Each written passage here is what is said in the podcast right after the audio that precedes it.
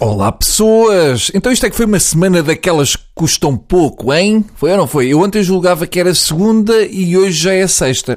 Fiquei com o meu relógio biológico todo alterado e agora, para acertá-lo, só indo fazer filhos para a Austrália.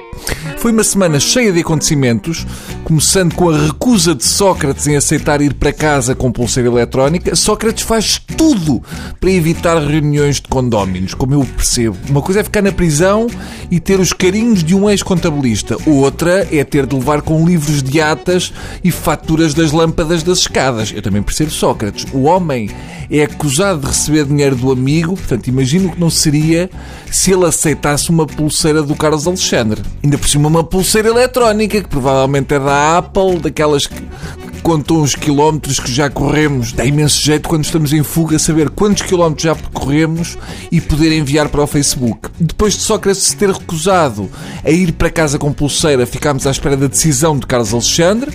Uh, eu esperava o pior. Eu aposto que se fosse só pelo Carlos Alexandre, agora o Sócrates ficava na prisão com pulseira eletrónica e com brinques eletrónicos. Começa a haver uma relação estranha entre o Sócrates e o Carlos Alexandre e não me admirava que ele ainda saísse sem pulseira, mas que fosse viver para a casa do Carlos Alexandre em mação. Uh, também deu que falar a venda da TAP, Finalmente lá nos livramos da companhia de aviação mais segura do mundo. É, pff, era um tédio saber isso. Uma pessoa ia ali, nas calmas, eu nem me despedia da família.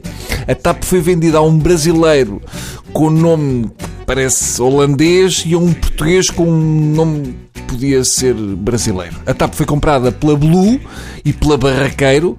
Dizer a TAP foi comprada pela Barraqueiro é daquelas frases que rebenta com qualquer primeira classe. Escusam de fechar a cortina porque vocês também vão na Barraqueiro Airlines.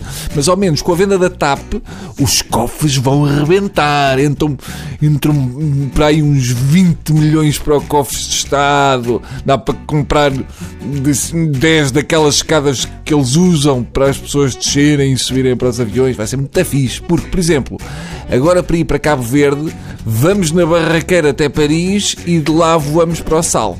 Quando eu comecei a fazer o tubo, há 8 anos, os maiores eram a TAP, o BES e a PT. Agora, o BES é pequenito, novo banco, a PT tem nome de Associação de Filosofia e a TAP é da Barraqueiro. Ou seja, eu até estou mais gordo e eles já não existem. Eu bem disse para terem cuidado com o que comiam. Eu avisei a PT para não apanhar tanto sol. Orelhas mocas, é o que é. Enfim, até segunda, coisinhos.